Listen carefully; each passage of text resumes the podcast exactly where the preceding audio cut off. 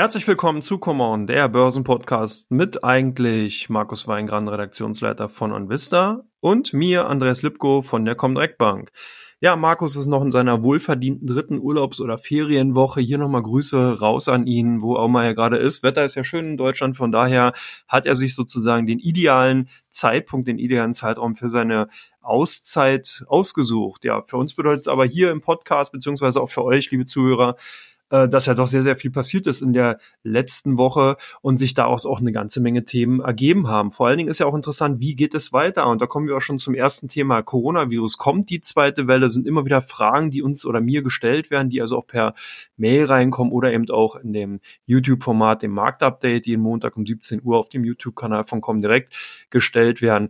Ja, momentan werden natürlich die Tests, die, also das, die PCR-Tests sehr, sehr stark ausgeweitet. Das heißt, Reiserückkehrer werden an Flughäfen, werden an Bahnhöfen dazu aufgefordert, Tests abzugehen und auch Ärzte, die eben den Verdacht haben, beziehungsweise bei denen dann eben Patienten kommen, die klassische Symptome aufweisen, dass sie eine äh, Covid-19-Erkrankung haben werden, sollen eben diese Tests durchführen. Und das führt natürlich dazu, dass wir eine signifikante Steigerung bei möglichen Neuinfektionen sehen. Und daraus ergibt sich ja dann, dass sozusagen die zweite Coronavirus-Welle theoretisch, wenn man es mal so salopp formulieren will, herbeigeredet wird. Also man sieht natürlich, wenn hier sehr, sehr viele Tests gemacht werden, dann passieren natürlich auch äh, sehr, sehr viele Neuinfektionen, beziehungsweise werden diese entdeckt. Und das kann dann dazu führen, dass eben diese zweite Coronavirus-Welle lokalisiert wird. Jetzt ist ja eher die Frage, was passiert dann? Kommt dann, äh, werden die gleichen Maßnahmen getroffen wie bei der ersten Welle? Das heißt, kommt das dann erneut zu Lockdowns? Werden Läden geschlossen? Müssen Leute zu Hause bleiben?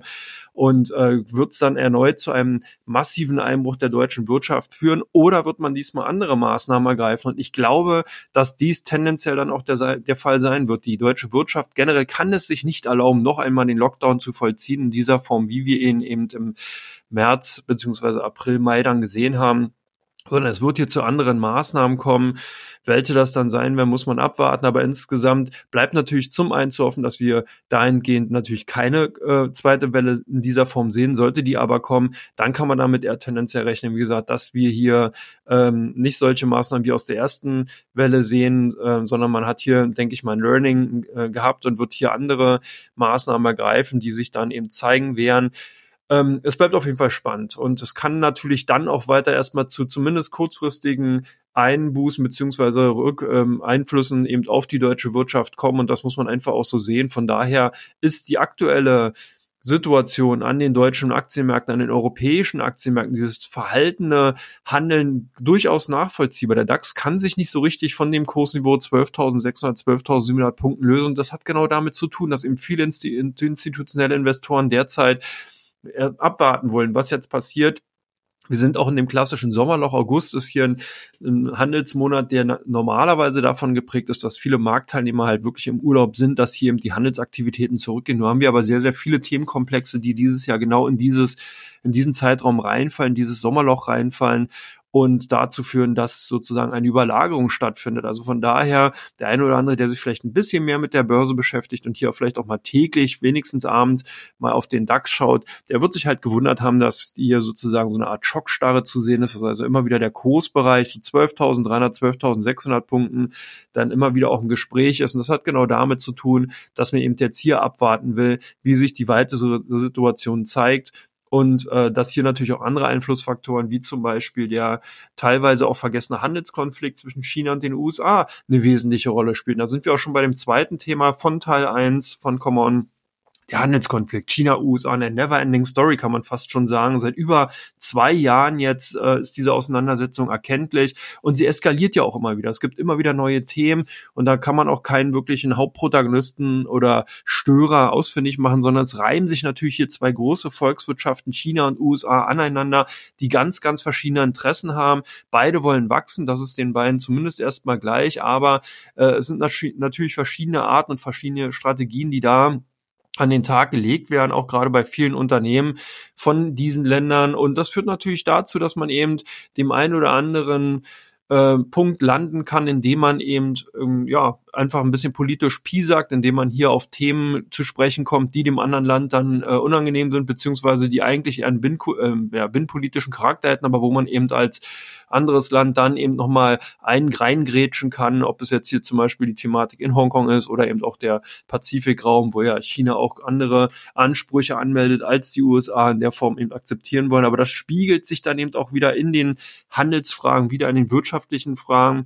und führt dazu, dass wir auch immer wieder Unsicherheit sehen. Also momentan ist die Situation wirklich so, dass eben die Coronavirus-Themen, Neuinfektionszahlen, und Todesraten sich sozusagen ablösen mit den Themen aus dem Handelskonflikt zwischen China und den USA. Und das sorgt eben genau dafür, dass halt eine permanente Unsicherheit sozusagen in den Märkten vorhanden sind, ist und ähm, dahingehend die Marktteilnehmer erstmal sich auf wesentlich weniger Werte konzentrieren, also wirklich die großen, die, die Big, äh, die Big Player, die Blue Chips, das sind ja, wenn man will, eigentlich nur eine Handvoll von Unternehmen, sechs Unternehmen an der Zahl, die fangen Werte, also Facebook, Apple, Apple Amazon, Netflix, Alphabet, also Google und Microsoft, die hier wirklich den Ton angeben. Mittlerweile machen sie über 30 Prozent der S&P 500 Marktkapitalisierung aus. Und das ist schon wirklich ein, ein Fund, was man hier in die Waagschale legt. Und da setzen natürlich Investoren wesentlich lieber drauf auf diese wenigen, auf die sechs Unternehmen, weil man eben hier weiß, das sind eben Unternehmen, die krisenresistent ähm, sind, die eben nicht so hart davon getroffen sind. Und vor allen Dingen, das hört sich jetzt perfide an, die natürlich von einer zweiten Welle davon nochmal profitieren würden. Das heißt, Amazon kann man als klares Beispiel nehmen, wenn es eben hier zu einer zweiten Coronavirus-Welle kommen würde, würde natürlich der stationäre Handel davon äh, stärker getroffen werden. Es würde sich wieder noch mehr oder noch einiges auf den Onlinehandel verlagern und davon würde Amazon profitieren. Und vor allen Dingen sind diese sechs Unternehmen sowohl mit den USA als auch mit China gut im Bunde, sodass man also auch schon bereits bei den ersten doch härteren Verhandlungen zwischen China und den USA gesehen hat, dass hier viele Ausnahmen einfach gegolten haben. Also zum Beispiel gegen Apple wurden keine Restriktionen, keine Strafzölle verhängt. Microsoft konnte weiterhin die Produkte in China vertreiben und hatte dahingehend bisher auch keine großen Restriktionen in den USA erlitten oder gesehen. Und man sieht schon, dass also hier genau diese Werte sowohl krisenresistent gegenüber der Coronavirus-Thematik sind, als auch natürlich krisenresistent gegenüber einer möglichen Ausweitung des Handelskonflikts. Und das ist auch genau der Punkt, das hatten wir auch letztens schon besprochen, hier so ein bisschen diese Aufspaltung New und Old Economy. Man sieht es ganz klar, die New Economy läuft hier ganz klar der Old Economy den Rang ab. Die Old Economy, die klassischen Produzenten, die eben stationäre Werkstätten, Produktionsstätten haben, die können sich dem halt nicht entziehen, sind im Lokal gebunden und das eben bei den großen Technologiekonzernen Jahren komplett anders. Und da sind wir auch schon bei dem Thema drei aus dem ersten Teil. Rückblick auf die Berichtssaison, wie ist sie bisher gelaufen? Kann man hier schon erstes Resümee ziehen? Ich glaube ja, und das ist genau das Resümee, was ich hier gerade schon angesprochen habe. Die Technologiewerte sind die klaren Profiteure. Wir werden auch in der kommenden Woche noch sehr, sehr viele Zahlen aus diesem Sektor bekommen. Nicht jetzt von den großen Playern, vielleicht auch für den einen oder anderen Hörer eher so interessant in Richtung Zalando zum Beispiel oder eben auch HelloFresh. Das sind Unternehmen, die in der kommenden Woche ihre Zahlen vorlegen Marketing und wo man eben dann sehen wird, das sind so die kleinen Profiteure in Deutschland oder in Europa, die eben genau davon profitieren können, dass eben Menschen nicht mehr so oft in Restaurants gehen, sondern sich eben zum Beispiel diese S-Boxen holen. Wir hatten ja hier äh, HelloFresh auch schon öfters im Podcast mal besprochen. Wir haben äh, Shop-Apotheke nachher auch nochmal dabei. Es sind also einige Unternehmen, die hier ganz klar von der aktuellen Situation auch ähm, im deutschen Bereich profitieren und hauptsächlich eher aus der zweiten oder dritten Reihe kommen. Das ist ganz interessant. Der DAX eher so noch sehr, sehr stark natürlich ähm, ähm, ja, belastet oder was soll man sagen, beeinflusst von den klassischen Old Economy Werten. Wir haben eine Siemens drin, wir haben die Automobilbauer drin, Daimler, BMW, Volkswagen. Wir haben also Unternehmen drin, eine Linde, die eben sehr stark natürlich an diesen konjunkturellen Zyklen festhängen und die werden ja momentan ganz klar torpediert eben durch diese Problematiken, die wir gerade besprochen haben. Und dahingehend ist so ein bisschen dieses Hinken, das Hinterherhinken an den US-Börsen nachvollziehbar und äh, das wird sich auch erstmal nicht ändern. Also man kann sehen, rückblickend betrachtet haben halt viele Unternehmen, wie zum Beispiel eine MTU, äh, Boeing oder Airbus, also die klassischen Vertreter aus dem Flugzeugbau aus der alten Generation, da gehen wir im Teil 2 auch nochmal drauf ein, äh, äh, wirklich da hinterhergehangen, währenddessen eben die neuen, die Technologiewerte, die neue äh, Economy sozusagen hier ganz klar Profiteure sind. Und da spaltet sich auch nochmal auf, währenddessen man im Chipsektor zum Beispiel äh, auch eine, eine sehr große Auseinanderdrift sieht, eben zwischen Intel und AMD, wo hier natürlich auch die Technologie eine wesentliche Rolle spielt, kann man auch sagen, dass ähm, übergreifend über den Branchen die sogenannten Stay-at-Home-Aktien hier ganz klar davonziehen. Also alles, was mit Computerspielen zu tun hatte, mit Technologien, Nvidia zum Beispiel, Grafikkarten, die eben dafür benutzt werden, um eben im Home, aus dem Homeoffice besser arbeiten zu können oder eben die äh, Nutznießer aus den eben äh, Shifts beziehungsweise Paradigmenwechsel äh, weg von stationären Handel hin zum Onlinehandel, wie zum Beispiel eine Amazon äh, oder eben auch eine äh, Overstock.com, die hat sich eben teilweise auch wirklich verzehnfacht in den letzten Wochen. Das ist wirklich unglaublich, was da teilweise abgegangen ist bei den Unternehmen. Das ist schon sehr interessant. Also von daher, erste Resümee, vielleicht jetzt nochmal zusammengebrochen, kann man sagen, die Erwartungen im Vorfeld insgesamt sind schon sehr stark herabgesenkt worden. Gerade das zweite Quartal wurde natürlich dann auch vom ersten eher so, naja, teilweise noch gut laufenden und dann eben im März reinlaufende schlechte Quartal maßgeblich beeinflusst, beziehungsweise sind hier die Prognosen natürlich schon herabgesenkt worden und dass da teilweise wirklich es gar nicht schwer war, über diese Prognosestäbe rüberzuspringen oder Hürden, das dürfte dann eben auch klar sein. Andere, einige Unternehmen haben es eben trotzdem nicht geschafft, wurden auch dementsprechend hart abgestraft.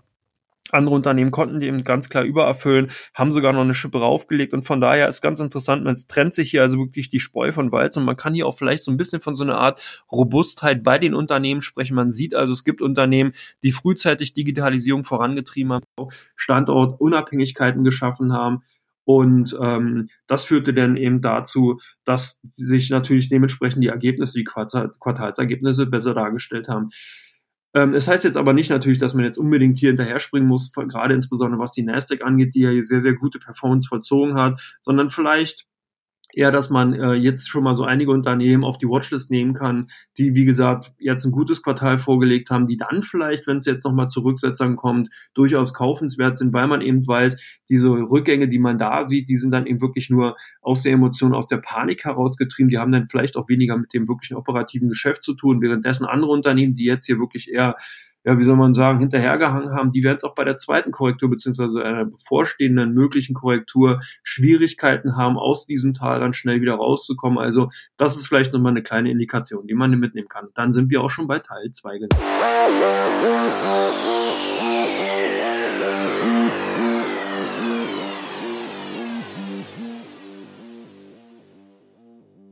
Ja, herzlich willkommen zurück zu Teil 2 von Common, dem Börsenpodcast ja, mit mir allein, Andreas Lipko sozusagen. Ich bin hier der Alleinunterhalter, aber macht's nichts. Ich krieg trotzdem Fragen von euch rein und äh, die ich natürlich jetzt hier im Teil 2 dann erstmal alleine beantworten muss. Sonst, allein, sonst machen wir das ja so, dass sozusagen Markus und ich das im Wechsel machen. Aber diesmal haben wir jetzt hier sechs Themen, die ich jetzt sozusagen alleine äh, durchkauen werde. Die erste Frage geht in Richtung der Edelmetalle. Gold und Silber kennt kein Halten mehr. Wie geht's weiter? Die Frage ist berechtigt. Schaut man sich die Goldpreise an, kann man hier doch nur ja als Aktionär bewundern hinterher schauen. Gold über 2060 US-Dollar angestiegen, also wirklich auf All-Time-High gewesen.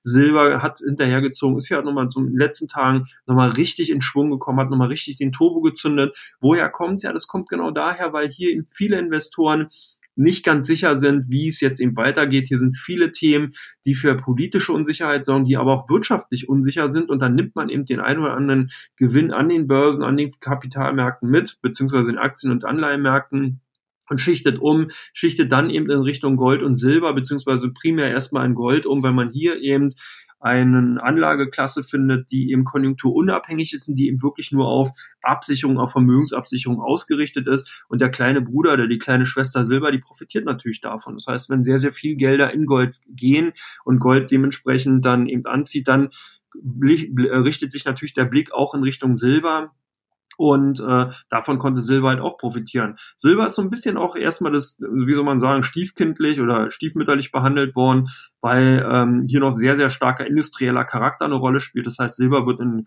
vielen Industrien, in vielen äh, ähm, ja, vielen Technologien benutzt, eben in der chemischen Industrie oder eben auch in der Automobilindustrie, beziehungsweise dann eben auch ähm, im, im Hightech-Bereich generell. Und das bedeutet natürlich, wenn hier die Nachfrage nicht mehr so hoch ist, dann ist natürlich ähm, der, der zusätzliche Treiber einfach nicht mehr da gegenüber von Gold, weil Gold einfach wirklich hier eher die, ja, wie gesagt, die Aufgabe des Absicherns, des Vermögensabsichern hat und vor allen Dingen ist halt auch das Ratio, das heißt also das Verhältnis von Silber zu Gold einfach ähm, für eine Vermögensverwahrung zu, einfach wesentlich besser bei Gold. Das heißt, man kann eben mit einer Unze Gold gleich 2000 ähm, US-Dollar sozusagen absichern, währenddessen man dann ja jetzt momentan bei Silber doch hier einiges mehr kaufen muss. Also 6, äh, 60 Unzen, wenn man so will, knapp, also 65, wenn man jetzt von 30 US-Dollar, 29 US-Dollar ausgeht, gehen würde. Also man sieht ja schön, die Verhältnismäßigkeit spricht momentan eher für Gold und die Investoren sind ja nicht da picht, wirklich physisches Gold zu halten. Das heißt also nicht wirklich sich die Bahn ausgeliefern zu lassen, sondern die wollen halt über Future-Kontrakte agieren und deswegen ist dahingehend bei den großen institutionellen Investoren doch Gold teilweise mehr angesagt. Der spekulative Charakter spielt oder der Absicherungscharakter spielt bei Gold eine wesentlich größere Rolle als bei Silber. Silber eben, wie gesagt, so ein bisschen noch den Charakter eines Industriemetalls. Das muss man eben dahingehend auch sehen.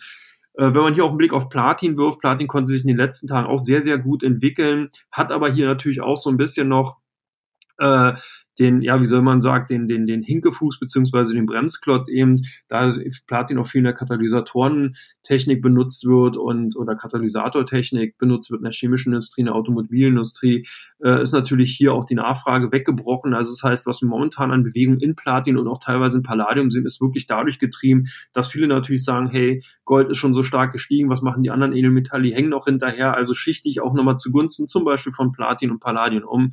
Und das haben wir eben, äh, konnten wir eben beobachten, deswegen auch die Kurssteigung nochmal in diesen Metallen. Normalerweise würde man wirklich sagen, ist hier aber der konjunkturelle Charakter wesentlich größer als bei Gold. Wie gesagt, bei Palladium und Platin spielen eben die äh, die Einsatz in der Katalysatortechnik eine große Rolle. Und von daher hat man hier auch gesehen, dass wenn man sich einen langfristigen Chart noch von diesen Werten ansieht, also bei Palladium nicht, aber bei Platin sieht man eher Seitwärtsbewegung. Palladium konnte in den letzten Jahren nochmal ganz stark davon profitieren, dass eben hier die Brennstoffmotoren nochmal nachgezogen haben nach dem Dieselskandal. Also da ist eben äh, sehr, sehr viel spekulatives Geld in Palladium reingegangen, weil man eben davon ausgegangen ist, dass eben wesentlich mehr Palladium in den Katalysatoren von klassischen Benzinmotoren eben äh, benutzt wird und dahin geht die Nachfrage dann eben anziehen wird und daher kam die Kurssteigerung bei Palladium zu, zustande. Ja, die zweite Frage bezieht sich auf MTU, Boeing, Airbus. Wie geht es in der Flugzeugbranche weiter? Ich habe es bereits im ersten Teil gesagt die, ja, die Flugzeugbranche hat momentan wirklich massives Problem, weil man hier natürlich davon ganz klar abhängig ist, wie sich die Logistikbranche, wie sich natürlich auch der insgesamte Flugverkehr weiterentwickeln wird. Und wenn man hier so mal in Richtung Lufthansa schielt, die haben wir heute auch nochmal hier in dem zweiten Teil nachher später mit, äh, in die ähm, Fragerunde reingenommen, dann ist ganz klar, dann sieht man schon, dass hier wirklich einiges noch im Argen liegt. Also die Fluggesellschaften haben hier massive Probleme, zum einen natürlich mit der Auslastung und zum anderen damit, dass insgesamt der internationale Flugverkehr natürlich extrem Restriktionen unterliegt. Und das spiegelt sich auch in den Zahlen von MTU, Boeing und Airbus insgesamt wieder. Muss man auch sehen, dass natürlich Boeing äh, hier auch noch hausgemachte Probleme mitgeschleppt hatte. Also mit den 737 MAX 8 hatte man ja hier doch sehr, sehr viel äh, Vertrauen verloren und äh, Airbus konnte sich dahingehend, wenn man jetzt nochmal die beiden großen Konkurrenten äh, vergleichen will, hier wesentlich besser schlagen. Ich glaube auch, dass nach wie vor sich Airbus schneller aus der Krise dann eben befreien kann als Boeing, weil einfach viele Kunden von Boeing in Richtung Airbus jetzt gewandert sind und hier doch eher einen wesentlich zuverlässigeren Partner, Produkt, äh, Produzenten sehen als jetzt bei der Boeing. Also man muss vielleicht jetzt auch nochmal sehen, vielleicht kommen nochmal neue Maschinen von Boeing, die das ändern könnten. Aber insgesamt würde ich aus der aktuellen Situation heraus davon ausgehen, dass Airbus hier profitieren könnte. Also äh, wie geht's weiter? Ich glaube, vor 2021, vor Mitte 2021 sehe ich hier keine große Besserung in der Flugzeugbranche, insgesamt auch nicht bei der Technologie. Das heißt, MTU und Boeing, äh, MTU und Airbus, Entschuldigung, würde ich hier bevorzugen. Boeing sehe ich hier wirklich eher als hinterherziehendes äh, Fragment in dieser Branche an. Also ich glaube nicht, dass sich die Aktien hier sehr, sehr schnell erholen werden, sondern man wird hier noch maximal oder bestenfalls seitwärts laufen. MTU und Airbus könnten sich hier wirklich schneller wieder ablösen oder loslösen. Und da würde ich dann auch tendenziell eher auf Airbus setzen, weil das ja sozusagen der Produzent ist. Da gehen die Bestellungen ein und äh, MTU sozusagen ja nur ein Zulieferer ist, wenn man es mal salopp ausformulieren will. Sozusagen, die stellen ja die Turbinen her. Das heißt also, wenn bei Airbus keine Aufträge reinkommen, werden auch bei MTU keine reinkommen. Das heißt, ich könnte mir vorstellen, dass der Zyklus dahingehend dann loszieht, dass erstmal Airbus anzieht, dann MTU, äh, wenn man diese beiden Werte betrachtet. Und von daher das aber auch nicht vor Mitte 2021. Ja, jetzt auch konkludent, können die Fangwerte noch weiter zulegen? Wie geht es mit dem Nasdaq-Unternehmen weiter? Wenn man sich den Nasdaq 100 ansieht, dann kann man hier schon mit sich verwundert die Augen reiben.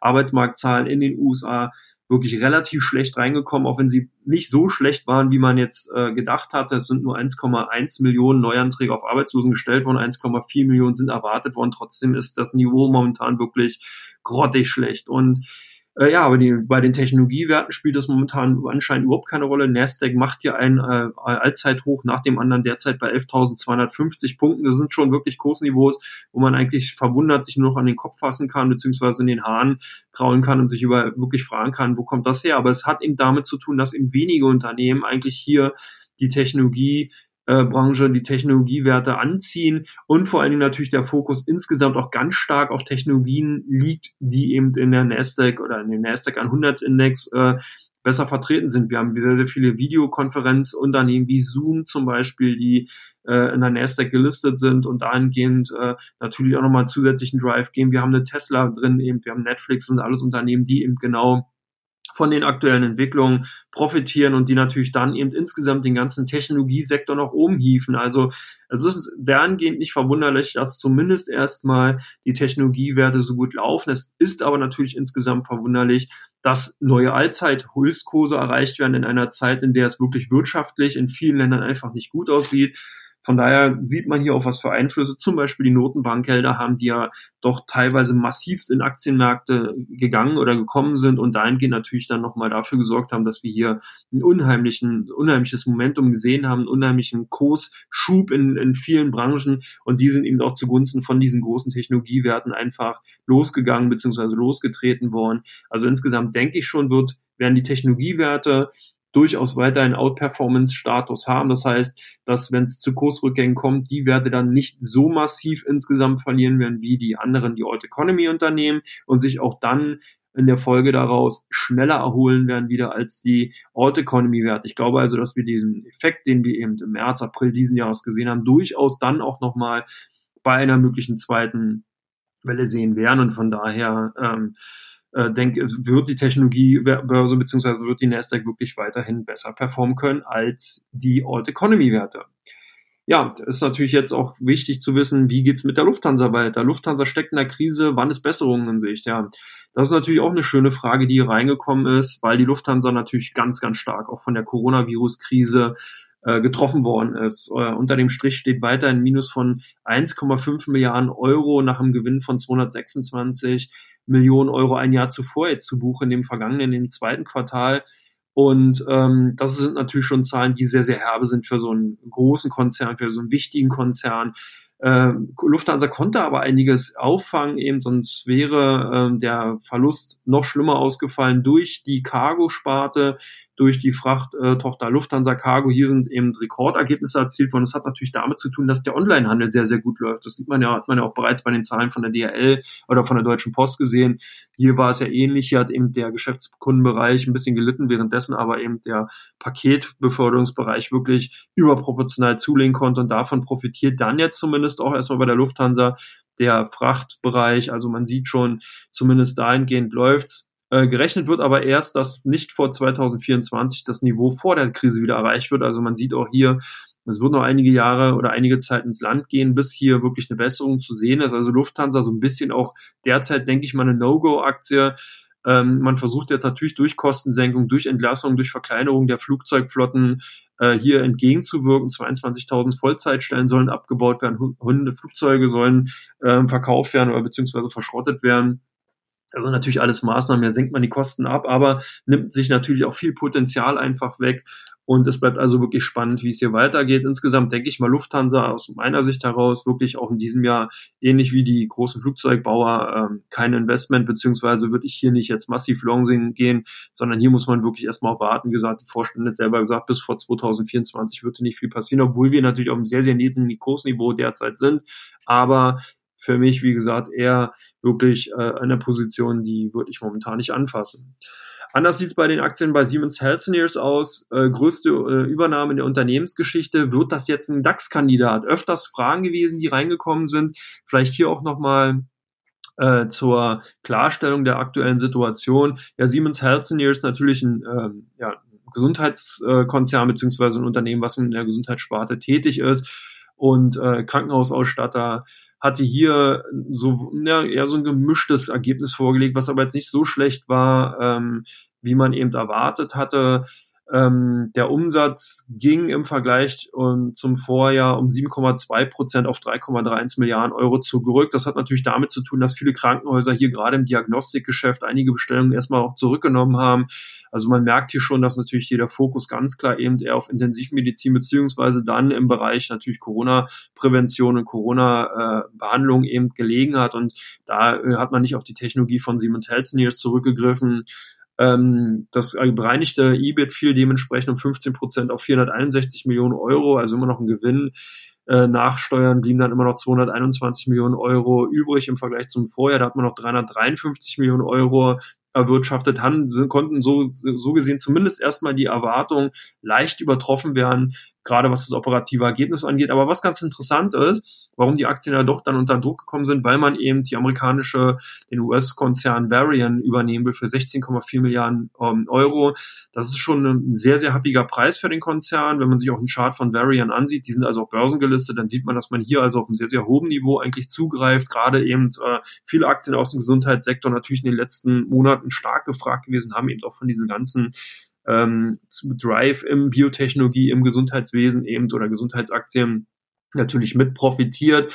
Varian ist ein Unternehmen, was sich in der äh, Krebsforschung, Krebstherapie beziehungsweise in der Früherkennung äh, von Krebserkrankungen eben positioniert hat. Und von daher ist die Übernahme durchaus sinnvoll international. 16,4 Milliarden US-Dollar ist natürlich schon Bord. Das sind ungefähr roundabout 14 Milliarden Euro. Die will man hälftig eben zu Krediten finanzieren. Da kriegt man einen Überbrückungskredit von der Mutter Siemens. Aber, und jetzt kommt eben auch genau das Aber, warum die Aktien eben nach Bekanntgabe doch relativ stark verloren haben, weil man eben die andere Hälfte, also 7 Milliarden Euro, mittels ähm, Kapitalerhöhung eben finanzieren will. Und äh, das ist natürlich klar, da gab es sofort die Arbitrageure, die eben reingesprungen sind, die die Aktien sozusagen verkauft haben und dann versuchen jetzt über die neuen, über die jungen Aktien aus der Kapitalerhöhung die Position wieder zurückzukaufen. Deswegen ist dieser äh, Kursverlust, den wir da gesehen haben, eben zu Wochenbeginn nachvollziehbar gewesen. Ganz klassische Arbitragegeschäfte eben auch, die natürlich damit zu tun haben, durch die Kapitalerhöhung, die bekannt gegeben worden ist. Kommen wir jetzt zum letzten, zur sechsten Frage in Teil zwei. Die richtet sich an oder in Richtung Merck. Ähm, nicht alle Pharmakonzerne haben von dem Biotechnologie-Boom profitiert. Warum hängt der Konzern hinterher, wurde hier gefragt. Ja, das hat damit zu tun, weil eben Merck doch sehr, sehr stark eben im Bereich, ja, wie gesagt, Produkte, Produktion herstellt oder Produkte herstellt, die ähm, eben momentan nicht stark nachgefragt werden. Viele Menschen sind eben gerade was in äh, ja, sind eben zurückgeblieben äh, ähm, dahingehend, dass man eben nicht zu den Ärzten gegangen ist, nicht in Krankenhäuser gegangen ist mit Erkrankungen, sondern haben eben wirklich aufgrund von Angst vor Corona-Ansteckung äh, sind dann eben zu Hause geblieben, haben eben hier die Medikamentation nicht so abgerufen, äh, wie man eben ähm, das in den letzten Jahren dahingehend getan hat. Also das hat der ähm, Konzern dann auch hergestellt aus ähm, äh, äh, der Darmstädter Konzern und äh, das zeigte sich halt auch in den Zahlen insgesamt. Hier gab es auch noch ein paar Abschreibungen die zumindest erstmal dazu geführt haben, dass das Ergebnis vor Zinsen und Steuernabschreibung um 5,7 Prozent auf 1,07 Milliarden zurückgegangen ist. Und ähm, wurde zwar so erwartet, man sieht auch die Reaktion bei den Aktien, war jetzt ähm, ja nicht gerade groß. Also man hatte das ja zur Kenntnis genommen, aber wenn man sich den Chart von Merck auch insgesamt ansieht, dann sieht man, dass auch hier nicht wirklich ein sehr, sehr großer Drive drin ist. Man hat sich zwar, oder die Aktien haben sich eben sehr gut eben von den Tiefs aus von März eben ähm, erholt, aber es war eben keine klassische Outperformance zu sehen wie bei anderen Unternehmen, sondern man sieht hier auch den Charakter eben wirklich äh, des, ähm, ja, wie soll man sagen, eher Old Economy, eher pharmalastigen Unternehmens. Und da äh, hapert eben, wir haben es auch schon bei anderen größeren Konkurrenten gesehen, dass eben hier ähm, die, äh, ja, die Nachfrage einfach nicht so da war. Und insgesamt sind die Aktien auch nicht mehr wirklich günstig, wenn man jetzt eben davon ausgeht, dass das KGV für 2020 bei, zwei, bei 27 liegt, für das kommende Jahr bei äh, 22,5 und das beim äh, Wachstum von antizipierten ja, 15 bis 20 Prozent, da sieht man schon, dass hier doch eine leichte Überwertung vielleicht auch vorhanden sein könnte. Das heißt, viele Analysten gucken natürlich dann eher Richtung in Pharmaaktien, die hier zumindest ein Präparat oder eben auch eine bessere Positionierung haben, die nicht so stark eben von diesen alten Prozessen und Abläufen eben aus der Welt vor Corona sozusagen eben abhängig sind. Und da ist eben Merck wirklich noch ganz, ganz stark drin verhaftet. Und das hat sich eben auch leider in den Zahlen gezeigt von den Darmstädter Pharmakonzernen kommen wir zu Teil 3 von Come On.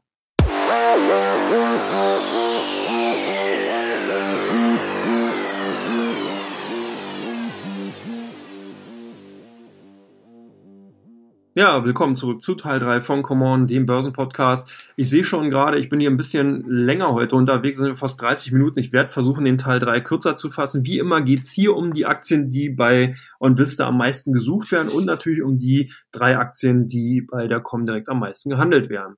Und da gehen wir auch gleich mal rein zu den Aktien, die bei ähm, OnVista sehr stark gesucht sind, zum Beispiel Nikola Corp. Nikola äh, kam, hat ja diese Woche Zahlen vorgelegt, wenn man das dann so nennen will. Zahlen können, kann das Unternehmer nicht vorlegen, weil die noch keine Produktion haben. Das heißt, dieses Unternehmen hat einen Plan, die wollen halt Lastwagen produzieren, aber die haben noch überhaupt keinen LKW produziert. Das heißt, hier werden sozusagen nur Bestellungen momentan entgegengenommen. Und die sollen dann sozusagen in den kommenden Jahren 2021 ausgeliefert werden. Nun hat man sich als erstes Ziel gesetzt, dass man eben 10.000 Einheiten pro Jahr über die Bänder laufen lassen will. Und ähm, ja, und ist dahingehend, sage ich mal, ein sehr, sehr, wie soll man sagen, wagnisvolles oder Wagniskapital, wenn man es so betrachten will. Ähm, das haben auch viele Analysten im Vorfeld bereits schon antizipiert. Man hat also erstmal gar nicht so sehr wieder auf die Vision geschaut, sondern wirklich auf die Zahlen. Und da stieß so ein bisschen sauer auf, dass man eben den äh, Vorjahres- bzw. bisherigen Nettoverlust von 17 Millionen auf jetzt 87 Millionen US-Dollar äh, angezogen, gesteigert hatte, ohne nennenswerte Umsätze. Und da sind natürlich dann doch schon die ein oder anderen eher skeptisch geworden, haben zumindest Teile der Position wieder verkauft. Deswegen ging die Aktie auch nochmal so stark in den Keller. Also von daher, Nikola Korb wird weiterhin spannend bleiben. Man wird eben sehen, ob die LKWs, die eben produziert werden, wirklich dann in dieser Form, gerade auch in der konjunkturellen Verfassung, den abs reißenden Absatz finden. Und natürlich zum Zweiten, ob die Prognosen hier wirklich eingehalten werden können. Das heißt, ob man wirklich in den kommenden Jahr 10.000 Einheiten LKWs sozusagen in den Markt geben will. Also von daher, einige Marktteilnehmer scheinen das nicht so gesehen zu haben. Deswegen haben sie sich lieber von den Aktien getrennt. Und deswegen waren die auch so stark gesucht. Dann die zweitmeistgesuchte Aktie bei Onvista war Bayer. Bayer ähm, hat ja ebenfalls Zahlen vorgelegt und hier sieht man eben, dass doch sehr, sehr hohe Rechtskosten nicht nur durch Glyphosat, sondern allgemein dazu geführt haben, dass das Ergebnis nochmal sehr stark unter die Räder gekommen ist. Man hat also hier, ähm, äh, ja, wie gesagt, ganz schön äh, noch einige ähm, einiges hinnehmen müssen, so dass unter Strich ein Verlust von 9,5 Milliarden angefallen ist. Äh, positiv zu sehen war, dass das Pharma- und Saatgutgeschäft äh, beziehungsweise das äh, Saatgutgeschäft und Pflanzenschutzmittelgeschäft, Entschuldigung, sehr gut läuft und ein Teil der sonst doch höher ausfallenden Verluste auffangen konnte. Der Konzernumsatz fiel auch nur um 6,2 Prozent auf 10 Milliarden Euro. Also von daher die Zahlen waren sehr gemischt, die äh, Aktien konnten sich auch gut halten, trotzdem war natürlich Interesse hier ganz klar vorhanden. Man hat geguckt, äh, ja, viele Nutzer hatten eben nachgeschaut, wie eben hier die Situation gerade, ich denke auch Richtung Glyphosatstreit dann ist und was das eben für Auswirkungen auf die Zahlen hatte. Ja, das dritte Unternehmen, was relativ stark gesucht war, waren die Aktien der Commerzbank, äh, sozusagen den Mutterkonzern von ja, uns, wenn man so will, OnVista und der Comdirect. Äh, die Commerzbank äh, will ich jetzt gar nicht weiter interpretieren, weil es auch nicht sozusagen ja ähm, seriös wäre, wenn ich das mache. Aber insgesamt sind die Zahlen äh, ja zumindest so angenommen worden, dass sie besser waren, als man erstmal erwartet hatte. Ähm, ich glaube, man hatte hier auch eher in Richtung geguckt, wie es sich um die Neubesetzung des Aufsichtsrats und des Vorstandsvorsitzenden eben darstellen wird. Deswegen sind die Aktien auch gesucht gewesen. Ansonsten das Zahlenwerk dürfte nicht groß überrascht haben, natürlich auch so im Einklang der anderen äh, äh, Bran äh, Unternehmen eben aus der Finanzbranche. Aber ich glaube, dass hier, wie gesagt, der Fokus eher in Richtung Personal hier eben äh, Aufsichtsratsvorsitzender und Vorstandsvorsitzender gegangen sein dürfte. Kommen wir jetzt zu den drei meistgehandelten Aktien bei Comdirect. Ja, da ist dann an erster Stelle die Shop-Apotheke zu nennen, die natürlich auch ein klassischer Profiteur der aktuellen Situation ist. Die Shop Apotheke Europe äh, oder ja Shop Apotheke Europe NV profitiert derzeit wirklich von dem auch von hier von dem Wechsel weg von dem stationären Apotheken hin in den Online-Bereich ähm, als ja, Kunden, äh, kon, kon, äh, kundenzentrierte E-Pharmacy-Plattform, wie sie sich ja selber darstellt, sind die Zahlen wirklich wesentlich besser gewesen als die Analysten vorher erwartet hatten. Man ist hier also wirklich sehr, sehr stark unterwegs, konnte allein im vergangenen Quartal 500.000 Neukunden akquirieren. Also das ist, sind wirklich schon Zahlen, die können sich sehen lassen und äh, zeigen halt auch, dass sozusagen jetzt selbst bei äh, Pharmazeutika, bei pharmazeutischen Produkten hier kein äh, Halten gemacht wird, eben vor dem Onlinehandel. Also der Siegeszug, wenn man so will, der ist eben vorangeschritten, obwohl die Bewertung insgesamt von der Shop-Apotheke Europe schon sehr, sehr hoch ist, aus meiner Sicht heraus. Aber wenn die, natürlich die Wachstumszahlen das jetzt darlegen und wenn auch dieses dieser Trend anhalten sollte, dann können die Aktien bestimmt auch weiter noch diesen Weg gehen. Aber es, nichtsdestotrotz waren die eben bei uns mit am meisten gesucht. Also viele Käufe eben auch nochmal nach den Zahlen. Deswegen die Aktien hier auch nochmal vertreten. Dann sind die Aktien von Tencent Holding äh, ebenfalls sehr, sehr stark gehandelt worden. Vor allen Dingen jetzt dann in den letzten Tagen eher auf der Verkaufsseite. Das hatte sich schon angedeutet. Trump äh, wettert ja hier auch wieder weiterhin in Richtung China und ähm, hat natürlich hier auch zum Beispiel den ganzen Online-Bereich, den App-Bereich jetzt mit äh, hineingezogen in die Handelsstreitigkeiten. Er hat jetzt eben angedeutet, dass man, dass die USA darüber nachdenken, eben äh, chinesische Apps verbieten möchte, dass man die eben nicht mehr auf amerikanischen Download-Plattformen äh, beziehen kann. Und äh, wer der eine oder andere, der Tencent Holdings vielleicht noch nicht kennt, aber Tencent ist eben ein chinesisches Unternehmen, was sehr, sehr stark im Online-Gaming, im Online, im App-Bereich generell unterwegs ist. Man hat viele Beteiligungen an Spielefirmen, an eben App-Entwickler, ist unter anderem natürlich auch der Mutterkonzern von WeChat, äh, was jetzt hier in Europa nicht oder beziehungsweise in der westlichen Industrie, äh, in, äh, in der westlichen Welt eine Rolle spielt, sondern eher in China, aber hat natürlich auch viele Beteiligungen an Unternehmen, die äh, hier auch in, dem, in der westlichen Welt sozusagen bekannt sind, bei den westlichen Industrienationen. Und da sind jetzt die ein oder anderen Befürchtungen, dass das eben doch ein herber Einschnitt, ein herber Schlag bei dem Ergebnis, bei den Umsätzen von Tencent Holding geben kann. Deswegen die Aktien heute unter Druck und eher auf der Verkaufsseite zu finden. Last but not least, die Aktien von Dialog Semiconductor auch sehr, sehr stark gesucht gewesen. Und das hat damit zu tun gehabt, natürlich zum einen die Zahlen von Apple haben so ein bisschen natürlich auch nochmal so einen Seiteneffekt auf Dialog Semiconductor nochmal gegeben, weil wenn es bei Apple gut läuft, dann gehen viele davon aus, dass auch bei Dialog Semiconductor es gut läuft. Von daher hatten diese äh, Annahmen recht oder diejenigen, die das an, angenommen haben, hatten recht gehabt. Die Umsatzprognose konnte am oberen Ende äh, erreicht werden. So äh, wurden äh, Erlöse von 302 Millionen US-Dollar ähm, erzielt, was zwar ungefähr 37 Prozent unter dem Vorjahreswert lag, aber ähm, nicht so schlimm war, wie man eben vorher angenommen hatte. Ähm, weil eben auch Sondereffekte im vergangenen Jahr mit drinne waren. Also hier wurden eben Lizenzerträge mit reingerechnet, also ein Basiseffekt, der sozusagen, wenn man den rausrechnet, dann nochmal den Umsatz bzw. Gewinnrückgang, den wir jetzt sehen, gesehen haben, ähm, nicht so stark be beeinflusst. Also insgesamt sind die Zahlen gut angekommen. Und äh, deswegen sind die Aktien auch nochmal sehr stark gehandelt worden, eben bei Comdirect. Ja, damit sind wir auch schon am Ende. Ein wenig länger als sonst, aber ich denke, es waren auch viele Informationen. Ich musste auch sehr, sehr viele Themen einfach draußen lassen, weil wir einfach im Rahmen dieses Formats gar nicht alles besprechen können. Ich freue mich aber, wenn euch diese Aussendung gefallen hat und freue mich natürlich auch, wenn in der nächsten Woche dann wieder Markus dabei sein wird, wenn er ihn gut erholt, frisch und fromm sozusagen dann mit hier wieder von der Partie ist. Ansonsten bleibt mir nichts anderes übrig, als euch ein schönes Wochenende zu wünschen. Es soll ja wirklich äh, Königswetter in Deutschland sein. Hier sind ja bis zu 40 Grad angekündigt worden. Also von daher kauft euch ein Eis, genießt das Leben und ja, ich freue mich auf die nächste Woche. Bis dann, auf Wiedersehen. Ciao, ciao.